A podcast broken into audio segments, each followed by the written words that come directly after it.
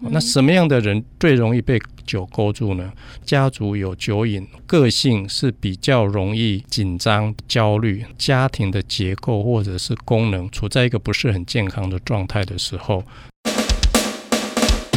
妮妮麻一下，给你麻一下。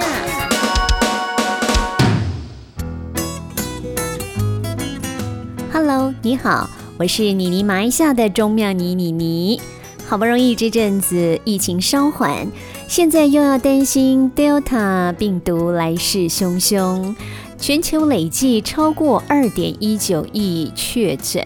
夺走四百五十五万条人命，受到疫情影响，甚至于有人以为喝酒可以消毒这样的谣言。前阵子伊朗更有六百人为了预防新冠肺炎误饮假酒而身亡。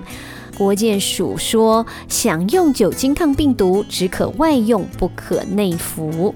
只可以呢喷洒七十五帕的酒精杀死新冠肺炎病毒，用喝的可不行。除此之外呢，喝酒不但没有办法对抗病毒，还会降低免疫力，提高病毒感染后发展为重症的风险。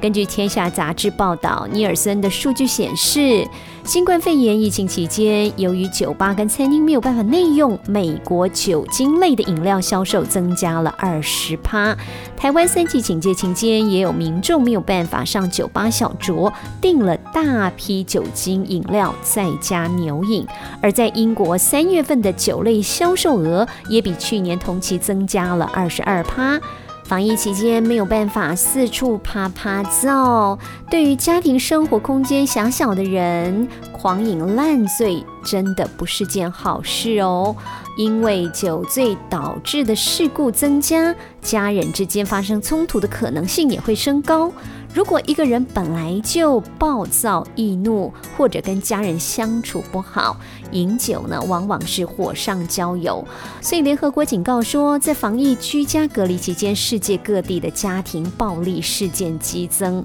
中国热线求助电话数量是去年同期的三倍，在黎巴嫩和马来西亚打电话求救的人数翻了一倍。根据报道，英国、法国、西班牙、日本和意大利等国都有居家隔离期间发生家暴导致死亡的事件。所以有一些国家，像是南非、印度、斯里兰卡和格陵兰岛。因为对防疫隔离期间酒类的消费剧增，非常的担心，竟然干脆完全禁止酒类的销售。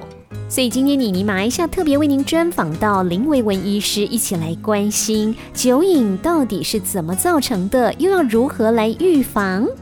我们知道喝酒往往会造成消化问题、体重增加，想要瘦身的人效果也出不来。甚至于肝会过劳，增加心脏病或者是中风风险。尤其在抗疫期间，还会降低免疫力，没有办法对抗感染。喝酒其实还有一个非常重要的影响，就是睡不好。每天喝酒会增加心率，让你更难彻底放松。发现晚上经常醒来，哈佛大学指出，有十趴的持续性失眠跟酒精有关。还会造成部分睡眠呼吸问题哦。怎么样挑选一张健康、舒适又防菌的好床？对于防疫期间来说，也是一件必备的功课哦。老 K 弹簧床五十周年特别推出柔净健康系列弹簧床，结合三项专利，通过 SGS 认证，防疫检验。表布采防螨抗菌处理，能有效抑制细菌滋生及螨虫生长，远离过敏源滋生，降低过敏机会。净化床垫，一夜好眠。内层添加竹炭棉及活性炭棉，让睡眠中受到远红外线、负离子及二氧化碳吸附，转换成氧气等功能，提升健康睡眠品质。走过半世纪的老 K 弹簧床，连续九年外销第一，是国内唯一一家正字标记的弹簧床工厂。桃园新屋有观光工厂，欢迎参观。台北到高雄十二间直营门市，欢迎试躺，睡着了也没关系哦。我们知道喝酒过量会影响睡眠，通常会喝酒成瘾，或者是喝酒过量，和家庭结构功能本身不健康也有关哦。现在就请您让你麻一下。我们要请林院长，呃，延续哦，关心爸爸健康的主题，有关于像酒瘾爸爸很可能会形成所谓的高风险家庭。我们商周百大良医心灵诊所，我们的林维文林院长呢，还会更进一步的来剖析其中细部的地方，让大家来注意哦。哇，这个酒瘾很可能会形成的许许多多的问题哦。林院长先来分享一下哦，像这个爸爸呢，喜欢喝酒是。蛮常见的状况的，有没有什么样的一个现象，可以呃由家人或者是由爸爸自己本身可以警觉到说他可能已经犯了酒瘾了？好的，呃，一般来说，我们在所谓的药物或是酒精的滥用或依赖，所谓的专业的角度来看，当一个人他在使用不管是烟或酒或其他的毒品。当他到一个程度，就是说他不用的时候，他会觉得很不舒服，然后在生理上跟心理上会有一个很强的一个冲动，想要去找酒来喝或找药来用，用了之后他觉得身心很舒畅。当有这样的状况的时候，就要很小心，是不是到达滥用或者是到达依赖的程度了？犯下酒瘾也很可能跟基因或者是遗传有关系，所以如果爸爸有酒瘾，小孩子会不会也比较容易犯上酒瘾呢？呃，有可能，就是有可能。但是我这边有一个比较吊诡的地方，就是因为我们汉族的基因是比较不容易成为酒瘾的基因。大部分的汉族，因为我们在啊所谓的乙醛的代谢酶这个地方，我们是有缺陷的，所以，我们乙醛酒精是先代谢成乙醛，乙醛再代谢成乙酸。那乙醛呢，在脑部它是一个让你很舒服的，可是，在周边让你很不舒服的一个一个代谢物。那我们是在乙醛代谢上面有缺陷，所以理论上来说，从生理的角度来看，一般的汉族，我们喝了酒之后。以前浓度很高，代谢不不到乙酸过去，所以理论上喝酒是大部分的人喝的是很不舒服的。所以从基因的角度来看，汉民族跟原住民比起来，是汉民族比较不容易成为酒瘾。哇哦。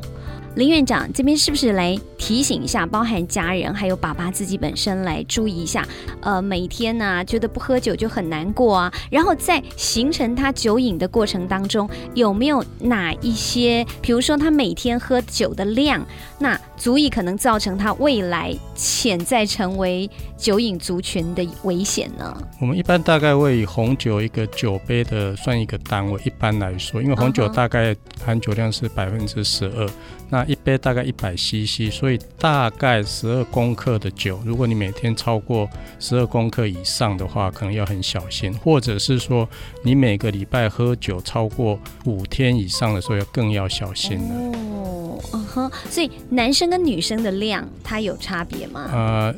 一般来说，男生的量可能还要再高一点，女生的量可能，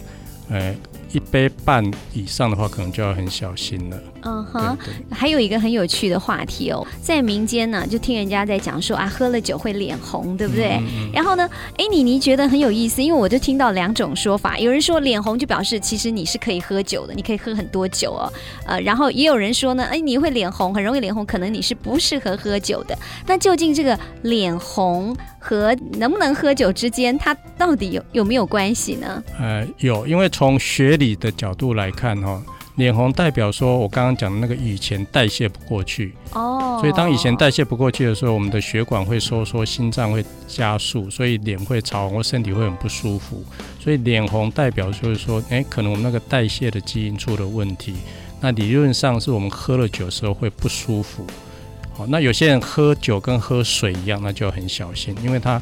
以前很快就代谢成乙酸，他觉得嗯喝酒好像没什么，哦，所以他慢慢的他就会养成一个习惯。当你以前如果没有办法对我们周边的身体产生不舒服，那下一步它就作用在我们的脑部。那以前对脑部是让我会不会觉得很舒服的一个物质，哦，所以以前它有蛮吊诡，就是它对我们周边的一些。系统来讲是会造成不舒服的反应，可是它对脑部会让我们觉得很愉快的感觉，很舒服的感觉。所以酒会上瘾，一个原因可能也在于这边。就是在喝酒的那个当下，会让大家还是会有一种舒畅的感觉对。对对，哦，所以就是有时候，呃，包含我们民间的说法会说，哎呀，在呃饭桌上面喝了酒，什么生意都好谈，嗯就有类似这样子，就觉得哎 k i m o j i 喝起酒来，大家 k i m o j i 来了，然后好像要瞧什么事情似乎都比较容易。可是，在喝完酒之后，其实这个酒精就像刚刚林院长所提醒的，当下会有很舒畅的感觉，可是它事实上对脑部，然后还有它后续血中的血液浓度等等，非常多的后遗症。对，因为如果酒精浓度太高的话，其实对我们的包括我们的注意力、我们的反应力都是一个很大的破坏。嗯那长期喝下来，因为酒精的热量蛮高的，那你喝了酒之后，你就胃口会变差，然后你的饮食就会不均衡，那我们就会出现一些营养上面的失调。嗯那这个失调就会造成脑部退化或萎缩的速度更快，所以有些嗯你看那些长期喝酒的人，他甚至会有一到达一个所谓虚谈的一个状况。所谓虚谈，就是他会说一个故事，那个故事事实上是完全没有发生过的，可是对他来讲是很真实的样子，对，那就表示已经到达慢性酒精中毒的程度所以要那个反而要非常小心。哦，不是说因为一它已经生化成为酒森了，所以呢，在酒的作用之下，就以前人家讲李白是这个诗仙，但是就是说他喝了酒特别会作诗，可是那个可能是某个部分的一个想象力的部分，但是如果到了哇，完全是虚幻的东西出来的时候，真的就要特别特别，小心了非。常非常小心。嗯哼，呃，类似有些人可能能喝了酒，在暂时的，像您刚讲的暂时的那种当下那个时候有那种舒畅感觉，有可能会形成他，比如很会唱歌啦，或者很会讲话，就是在那个当下。可是，在后续会产生的问题，其实还是非常非常多的。对对，所以另外一个就是我们去探讨一个人为什么会喝酒哈。那有一部分的人是，比如说他有所谓的社交焦虑或社交恐惧，可是他又不得不去跟人家社交的时候，那喝了酒之后，那因为大脑的皮质抑制被减少了，所以他比较容易跟人家有互动。嗯。哎，他发觉哎，酒精可以增加他的社交能力，所以他会借由酒，就有点是在自我揪大哎揪大，对，有点像是是用酒来治疗自己的感觉，那慢慢慢慢的就习惯了。所以撇掉那个所谓的遗传体质啦、基因这个因素来看，其实还有很多是外在的因素，还有性格的特质，也是需要考虑进去的。哦因为我之前我们常常讲了哈，就是其实酒精也有常常会合并忧郁症啊、焦虑症啊，或是一些性格特质的。我们讲有四个是烂兄烂弟，就他们常常会在一起。哦，四个难兄难弟，对，就嗯是忧郁症、焦虑症、哦性格的一些特质的异常，还有酒瘾的，或者是其他药物滥用，这四个病常常会在一个人身上同时出现。哇哦！所以林院长做了一个非常好的提醒哦，也就是当你或者是爸爸犯上酒瘾的时候，有很可能伴随而来的这个难兄难弟都会一起来跟他报道了。，对，因为可能喝酒只是。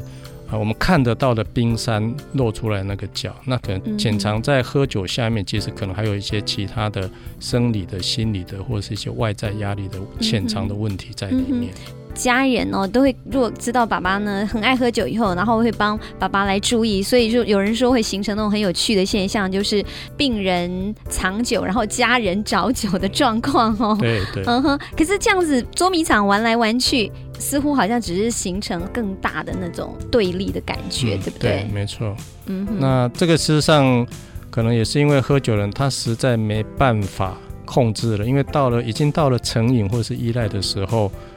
他没有酒，他会觉得身心非常非常的不舒服，所以一定会想办法。可是又觉得他，但是另一方面，当他比较醒了，又觉得有点罪恶感。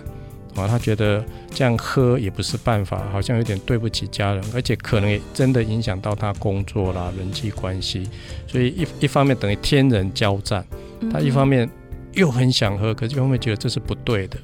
哦，所以就只好从光明正大的喝，慢慢慢慢转地下化，所以就想办法偷喝，哦，或者是藏起来，那等家人不在的时候再拿起来喝等等。所以我觉得非常非常有意思哦。今天听林院长呢，我们这位医学博士哦，这个专家的分析，你你发现有很多我们民间的说法哦，在某些角度上面，其实呢，从医学的角度来讲，它似乎又好像有那么一点点连接。像刚您讲的，哎，揪大啦哈，然后还有我们常常会说的，就是借酒浇愁愁更愁，或者酒入愁肠愁更愁哦，就是喝完酒之后，那他们那种。会所谓的愁更愁，是不是有可能真的是从身体的状态上也会有类似这样的反应呢？对，因为酒精可能借由影响到脑部的一些神经传导物质，它破坏到某些神经传导。那这些神经传导物质又跟我们情绪的正常维持有很大的关联性。其实酒进到脑部之后，它因为脑是一个非常复杂的一个结构，它进去之后，它的影响有正面的，有负面的。所以为什么说？你喝少量的酒，像过去几年前有一个很有名的国际期刊也提到，你每天喝一杯的红酒，可能可以预防心血管的问题。啊，有人听了就觉得酒不错，可是有些人从一杯可能就会慢慢越来越多。所以在喝酒的时候要很小心，可能要评估我们自己的体质因素，评估我们性的性格特质，然后知道我们现在处的一个情绪状态，还有我们面对压力挫折的方式是什么。我们会不会用酒来去做逃避的一个工具？如果会的话，那就要很小心哦。因为即使酒你适当的使用，还是有它一定的用途。嗯。但是你当我们很容易被酒勾住的时候，那就要很小心了。嗯。那什么样的人最容易被酒勾住呢？除了说他家族有酒瘾或者一些精神疾病的家族史的时候，第一个这个要很小心。哦。那第二个就是说。他的个性是比较容易紧张，比较容易焦虑，那比较会采取逃避、退缩的方式来去面对挫折、压力的，这个也要很小心。那第三个就是他的家庭的结构或者是功能处在一个不是很健康的状态的时候，那一旦去碰到酒，那很可能会用酒来作为他。逃避现实压力的一个工具。那如果有这三个状况的时候，可能要非常小心。哇，这个真的是非常非常实用的。呃，我们林院长非常贴心的来提醒我们所有的听众朋友哦，刚刚所提到的这些状况，很可能就是潜在的酒瘾爸爸会形成的这个家庭哦。所以大家可以呢，呃，仔细的来做一些自我的检视哦。那林院长。呃，也很想请您来跟我们分享一下哦。就是说，您刚刚有特别提到了，每天喝一杯，每天一小杯还 OK。问题是说呢，长时间下来，有时候有可能会上瘾，或者是慢慢把这个量增加上去。即便是说在饮用这个酒类方面来讲，自己本身还是要去注意说，呃，你这个酒有没有越喝越多的状况喽？是没错。所以说，如果你刚开，因为有些人刚开始喝的时候会觉得酒很苦。当你发觉酒不苦的时候，那就要很小心哦。觉得那撸啉撸刷嘴，那那个时候就要要开始要要注意了。然后，如果你发现哎。没喝酒就觉得好像少做一件事的时候，那就要更小心了。哦，这个题这个形容，我觉得是非常的惟妙惟肖。嗯，像妮妮如果平常不喝酒，我就觉得说像啤酒，我就觉得会苦啊。还有像一些呃什么绍兴酒啦，呃之类的哦，就酒精浓度高，我就觉得好呛哦。就没有喝酒的人是这样感觉，可是会喝酒人会觉得很香。或者就像刚刚院长所讲的，很顺口，那可能已经进入。到另外一个阶段，就我们讲的，可能到酒瘾、酒瘾之类的了。对，那个要就要开始小心了。戒酒哦，是全家人都很希望协助爸爸来做的。那事实上呢，已经形成酒瘾的爸爸，其实他们的身体的状况是真的会让他们有这样的饥渴，你不喝就真的很难过。所以呢，在家人协助的部分，是不是我们林院长做一下提醒？家人这边能够做的，其实真的是不多。那我想第一个就是呃，给喜欢喝酒的爸爸慢慢给他一个我们叫做教育了哈。那这个教育可能不要太直接，因为直接他一定会拒绝。可能就在他上厕所的地方啦，或者他看报纸的地方，给他放一些跟酒精相关的一些文章啦或宣传啦，好来让他不小心的时候看到哦，酒有它的好处，也有它不好的地方。那偶尔放一些酒精成瘾。可能的一些现象有哪些？当爸爸看到的时候，诶，他就很好奇的时候，你我们在适当的时机跟他解释，跟他说明一下。好，那如果发现爸爸已经没有办法去控制，甚至影响到他的功能的时候，我会建议先带他去看肝胆肠胃科。因为通常会出现症状就是肝脏、肝功能的问题，然后再借由肝胆肠胃科的医师转介到身心科。不要说精神科，跟他讲身心科，那爸爸可能比较容易接受。然后透过肝胆肠胃科、身心内科，甚至有时候必要要转到心脏内科，要检查到他的心脏的问题。哦，那更严重的话，可能就是要注意到要不要做电脑断层，有没有脑部萎缩的现象已经开始出现。哇！我想从这些比较我们叫中性的角，就是关心他的身体健康这个角度去切入，那爸爸会比较。能够接纳说哦，你们是关心我，而不是逼我不喝酒。你们我们是从关心的角度切入的话，那爸爸接受的可能性会高一点。当爸爸开始接受说哦，你们是为了关心我，那他去看身心科的意愿会高一点，然后想要戒掉这个酒的可能性也会高，因为他慢慢会认识到，哎，酒对他真的是有他很不好的一面。对。啊，当他慢慢理解，而且他身体的症状也呈现出来了，有很多很不好的一面。我们先不要去切入他的忧郁症啊、焦虑症那个精神的层次，我们先暂时先放下来。我们先从身体的不舒服去关怀他，嗯，好，然后慢慢再把一些情绪的问题，让他慢慢看到，哎，这些真的影响到他的情绪，影响到他的思考模式，影响到他的人际互动，甚至工作效率都受到影响了。这样的话，他的戒酒的动机可能会比较高一点。所以，刚刚林院长你这样一席话，就让你觉得说，其实呢，这个酒瘾的问题哦。从关心的角度带爸爸去，包含肠胃肝胆科啦，或者是心脏科，或者是呃脑神经科等等之类的哦。那这里面，如果我们真的要从呃它的根源来救起的话，我觉得身心科似乎是一个非常非常重要的一环。因为如果说呃爸爸他的压力的来源没有专家来协助他寻找他怎么样能够舒压，或者是呃解决掉他最根源的问题，恐怕。刚刚我们所提到的，呃，他的五脏六腑可能还是持续的会受到这个酒精的侵蚀。对，没错，因为其实身心科医师扮演的角度就是希望去找到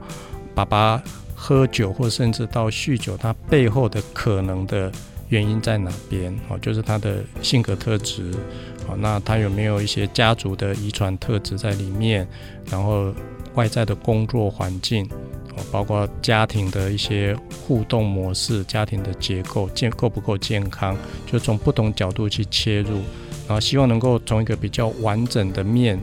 然后先把相关的可能问题先列举出来，哦，然后给爸爸看，然后给爸爸的家人看，然后再一起来探讨。其实医生扮演的是一个协助的角色，而不是告诉你怎么做怎么做，是大家一起来想，因为每一个个案都不一样，大家的问题都不太一样。哦，那每一个个案的差异性可能也很大，所以这个没有办法用一个模式就去套用到每一个个案，这是不可能的。所以必须因人而异、因地制宜来去处理每一位。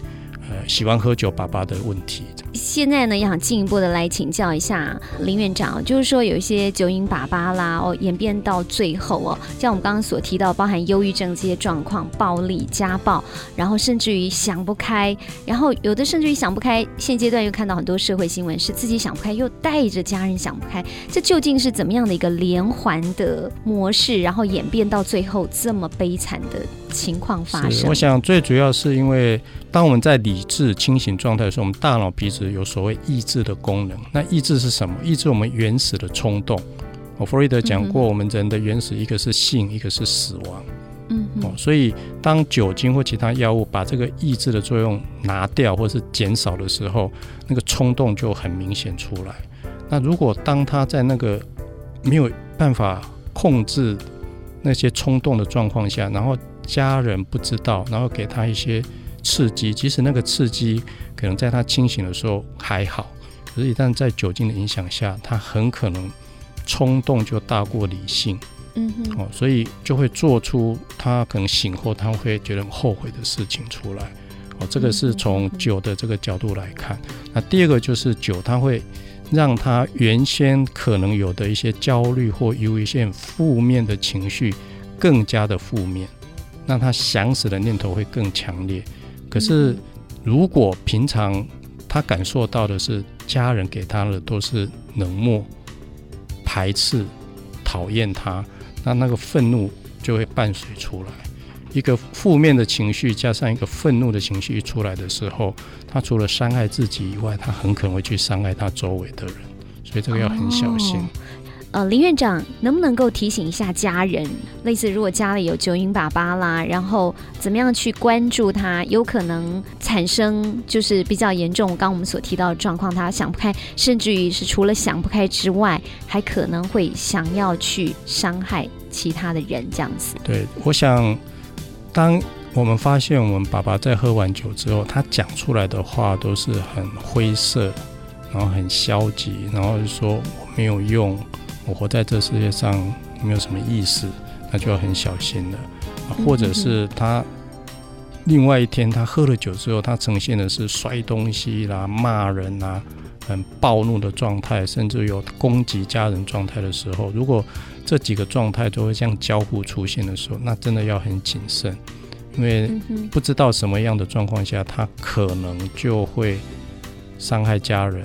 然后等他发现他伤害家人之后，那个罪恶感一出来之后，他有可能想要结束自己的生命，那就造成无法挽回的憾事。所以平常我是觉得，我们能够做的就是让爸爸感受到我们对他的关心，而不是排斥。哦，那我们要先接纳说，哎，爸爸目前的状况就是他没有办法去戒掉这个酒。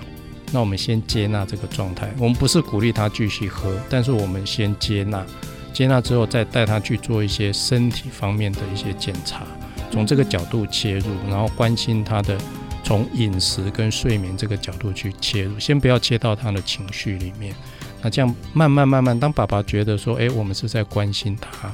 嗯，关心他的很多的层面的时候，那他心里的话比较会慢慢跟我们讲。那这时候我们去建议他去看身心科，他可能的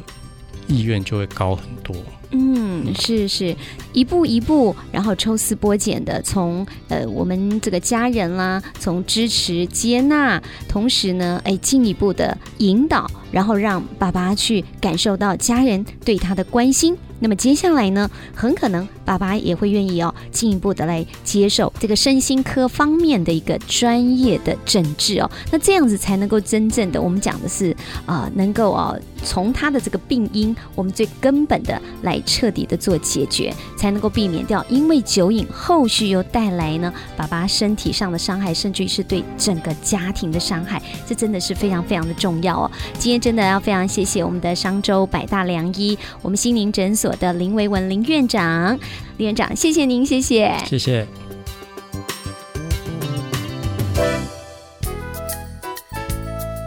防疫期间，为了增强免疫力，喝酒的量还是要稍微控制一下。如果要喝酒，国健署建议每天不超过一罐五百 CC 的啤酒，大概二十克；女性不要超过半罐啤酒，也就是十克，来提供给所有的朋友们做参考。意大利热那亚酒类研究所的乔瓦利他说，饮酒增加了病毒感染的风险和呼吸道细菌重复感染的风险。而且酒精成瘾的人，肺部感染会比较严重，更需要器材辅助呼吸。世界卫生组织报告指出，大量饮酒是导致急性呼吸窘迫综合症的因素之一，也就是 ARDS。它正是新冠病毒感染后最严重的并发症之一。所以，伦敦皇家精神科医学院也警告说，如果每个礼拜喝酒超过十四个单位，大概是六杯酒，其实是把自己放在更严重的瘟疫效应风险中。所以，喝酒嘟嘟好就好，千万不要过量哦。防疫期间，家人如果压力大，我们也要多关心哦。谢谢您收听今天的妮妮麻一下，我们下集再会喽，拜拜。